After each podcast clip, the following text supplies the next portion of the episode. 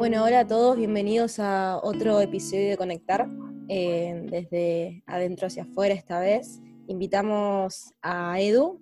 Edu es un padre de mi comunidad Santa María de la Estrella. Lo conozco hace mucho, pero en este tiempo por ahí lo conocí más en profundidad y, tuve la oportunidad de, compartir algunos momentos con él y, y de conectar también con su manera de ser y inmediatamente sentí muchísima empatía y muchísima sensación de, sentirme en casa. Entonces, nada, lo invitamos a que venga un poco a compartirnos su camino de conexión y un poco también cómo está viviendo esta cuarentena.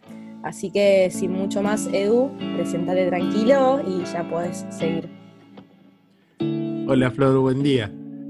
Como decía eh, Flor, me presento, soy Edu Mangiarotti, tengo 41 años, soy sacerdote de la diócesis de San Isidro, o sea, yo vivo, en este momento vivo pegado a la capital, en Vicente López, y mucho de mi vida lo he pasado por acá, entre las parroquias de lo que va desde Vicente López hasta Tigre subiendo para el norte, y también soy parte de Santa María de la Estrella, este grupo misionero que se fue convirtiendo en un movimiento que hoy estamos presentes en un montón de lugares eh, de ahí nos conocimos y tuvimos esta oportunidad de, empezar a dialogar y que, termine dándose también esta posibilidad del podcast. Así que acá estamos, primera vez que grabo un podcast, así que no puedo prometer mucho más. Buenísimo, Es solamente que nos cuentes un poquito cómo, cómo estás viviendo la cuarentena y ya con todo lo que charlamos, yo ya te dije, yo ya estoy chocha. Así que nada, si quieres para arrancar, contanos un poquito cómo, cómo viviste la cuarentena, cómo arrancó este proceso y cómo lo estás viviendo un poquito ahora. La verdad es que yo siento que ha habido como a grandes rasgos, por supuesto, dos, grupos de personas con respecto a la cuarentena. Hay gente que arrancó con muchas pilas, como diciendo, aprovecho este tiempo, trato de hacer estas cosas que en general no hago, lo vivo como una oportunidad y que a medida que esto se ha ido prolongando, empezaron a sentir más todas las cosas que, genera esto, la falta de contacto con otros, el estar en general, aún las personas que por ahí tienen la posibilidad de tener algo de aire libre, pero, pero igual sentirse un poco más, un poco menos, bastante encerrados y, pasar por un montón de sentimientos, eh, estar en una situación inesperada, etcétera, etcétera. Eh, y estamos los de un segundo grupo que arrancamos más apocalípticos y después fuimos mejorando con el progreso del tiempo. Yo estoy ahí empecé más bien con una sensación fuerte de, angustia, de preocupación. Creo que me vinieron recuerdos de eh, hace, yo, hace algunos años cuando estaba viviendo en Italia, me enfermé, pasé dos semanas en el hospital, que fue estar en la práctica encerrado ahí, y la verdad que fue un, un momento bastante difícil, creo que me vinieron recuerdos de eso también. Pero después y a medida que fue pasando el tiempo, siento que me fui como adaptando y mm, estoy, yo siempre digo que quizás la única manera de describir todo es que siento que todo está como muy a flor de piel, tanto lo bueno como lo malo, que las cosas lindas me emocionan, me alegran, lo que puedo vivir de bueno me, pone contento, pero también obviamente que, que cosas que, que, me angustian o que me preocupan, eh, me siento muy así. Supongo que yo acá vivo con otro cura más y con mi perro Moisés, que es un gran compañero, pero pero a grandes rasgos pasó mucha parte del día solo y, estar solo creo que a uno siempre lo pone en ese estado de, mayor apertura. Entonces, eh, siento que es como un momento de, mucha experiencia de vulnerabilidad, digamos, en el mejor de los sentidos. Tendemos a poner la palabra vulnerable como algo negativo, pero, pero yo lo veo como algo positivo, como, una, como un estar permeable a todo y aprendiendo como todo. Siento que caí en todos los clichés. Aprendí a cocinar, ya sabía, pero como que mejoré mucho más. Eh, me pongo a averiguar cosas que no sabía antes. Estoy haciendo casi una tecnicatura en, en uso de computadora, de redes y demás. Así que caminando en todo esto igual, igual que todos los demás. Qué lindo, Edu. Bueno, me alegro un montón que, tengas esta actitud y sí, me encantó lo, del cliché, es verdad que todos como que caemos en lo mismo. En un podcast que grabamos con, con Fran Ortiz decíamos, ahora todo el mundo, viste, sube recetas de budín de banana y haciendo ejercicio, es como que todos caemos en la misma dinámica. Em, bueno, nada, Edu, y también preguntarte un poquito a raíz del podcast, como, como fuimos charlando, la idea también de, de esto fue un poco para invitar a la gente a que empiece a conectar, aproveche esta, cuarentena esta, pandemia de alguna manera, que sea algo positivo para empezar a mirar para adentro, para la gente que por ahí le cuesta permitirse esos espacios para uno mismo. Y contanos un poquito, nada, como por ahí tu propia experiencia de conexión, algunos momentos que te surjan de tu vida.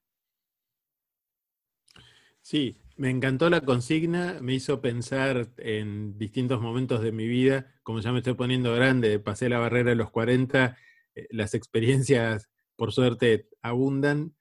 Yo me detuve en, en tres que me parecían interesantes como experiencias de conexión, porque cada una hacía referencia primero a, momentos distintos de, de mi vida y también a distintos tipos de conexión. Eso es algo interesante que en este tiempo conectarse, que es algo que usamos, eh, es una palabra que usamos habitualmente, es un verbo que lo usamos tanto para, por ejemplo, en este tiempo, se me cayó la conexión, no anda, no me logro conectar, no entro a la reunión, pero también lo usamos para realidades que van mucho más allá de lo técnico, para nuestra capacidad de vincularnos, de encontrarnos, que, que dos personas se conecten, que uno se conecte con uno mismo, habla de, un encuentro y, siempre pienso también que, me gusta eso, casi como robándolo de lo técnico, ¿no? Cuando hay una conexión, hay transmisión de energía, hay, vitalidad, hay fuerza que corre y, y, de algún modo las experiencias de conexión siempre tienen eso como común denominador. Pero pensé en una experiencia de conexión conmigo mismo a nivel vocacional cuando tenía 23, una experiencia de conexión con los otros haciendo un servicio de voluntariado cuando tenía 22, poquito antes de hecho de, esta experiencia vocacional, y una experiencia de, crisis y de supervivencia en la crisis eh, durante mi tiempo viviendo en Roma, ya, ya grande, ya siendo sacerdote hace, hace pocos años. Me pareció mejor empezar por esta primera experiencia vocacional porque es uno de esos momentos que hasta el día de hoy siento como un tiempo de inflexión en mi vida. Un tiempo de inflexión que al mismo tiempo fue largo, porque fue un proceso de todo un año. Cuando yo estaba en la mitad de mi seminario, pedí ir a hacer lo que nosotros llamamos la experiencia parroquial. Es decir, yo definiría como una especie de pasantía, lo más parecido a una pasantía que, alguien que se prepara para cura puede vivir. Fui a vivir a una parroquia con dos sacerdotes en Virreyes, que es un barrio marginal en el partido de San Fernando, un barrio muy humilde, donde además la situación de vida estaba especialmente compleja porque era el año 2002, había caído el gobierno de, la Rúa, había un nivel de violencia y de inseguridad muy fuerte y de crisis económica total. Tan grave era la cosa que hasta habíamos vuelto al trueque. De hecho, en el patio de mi parroquia funcionaba un centro de trueque donde la gente intercambiaba una cosa por otra porque uno realmente sentía que la plata en ese momento no valía nada. En ese contexto, yo me voy a vivir a, a Virreyes, a Santa Teresita, y hasta el día de hoy siento que fue de las mejores experiencias y de los mejores años de mi vida. Cuando, cuando pienso eh, momentos lindos donde haya sido especialmente feliz, ese ciertamente fue uno. Y quizás suene raro, suena como una especie de, de non sequitur, de algo que no se, digamos, no se condice con lo otro cuando te estaba contando del contexto tan duro en el que estábamos. Pero viví la experiencia de estar en una comunidad de gente profundamente consciente de la realidad en la que estaban. Todo se peleaba noche y día, siempre había, había que luchar por todo y, y todo era pulmón. Y al mismo tiempo con una capacidad de fiesta y de alegría enorme. Y en medio de todo eso, y de una comunidad también que estaba muy lejos de ser perfecta, que tenía sus, bemoles, sus idas y venidas, sus luchas, sus celos, como pasa en cualquier lugar donde haya gente que se relacione. Pero en ese contexto yo me di cuenta que era feliz y que hacer esta vida, y hacía realmente, obviamente no era cura, pero hacía muy vida de cura. Acompañaba a grupos, inclusive predicaba en misa muchas veces, que no es lo más común cuando estás en el seminario, y en esa época muchísimo menos todavía y como los curas sabían que yo ya era charlete, que me gustaba hablar, si a veces no estaban inspirados me decían, che, ¿te animás a decir algo vos? Y yo estaba de cabeza. Y de un modo u otro, como por lo que yo iba viviendo en la oración y sobre todo por lo que iba descubriendo compartiendo la vida con la gente, todo eso se fue volviendo una confirmación profunda del camino que estaba eligiendo. Me encontraba en un momento de discernimiento bastante fuerte. Me, estaba planteando en serio si, si, tenía que quedarme en el seminario o salir. Eh, también me pasaba que no estaba seguro de si quería ser cura de parroquia, lo que se dice cura diocesano, o entrar en alguna comunidad religiosa, con lo cual, digamos, todo esto, no, no, no abundo en detalles, pero como para mostrar que realmente estaba en un estado de turbulencia interior bastante fuerte, con poca claridad, con poca respuesta. Y en medio de todo eso, me di cuenta de que viviendo ahí en Virreyes yo era feliz.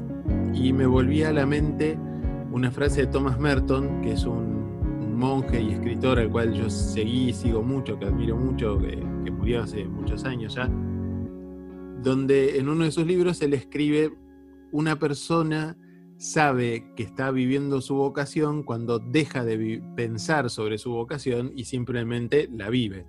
Y yo me di cuenta que me pasaba eso, que no me estaba haciendo preguntas vocacionales ni por sí ni por no, porque me sentía pleno ahí, que, estaba contento, que estaba bien.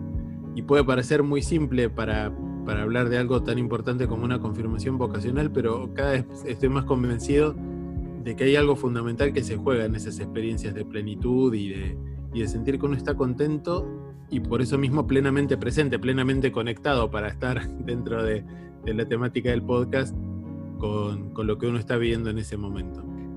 Creo que me quedó como una experiencia grabada de, eh, que, que siempre quise recordar para que después, cuando vinieran, como vinieron, por supuesto, momentos bravos, volver a descubrir que cada vez que podía hacer algo o vivir algo que me conectara con esto más mío, eso siempre me sacaba de los momentos difíciles.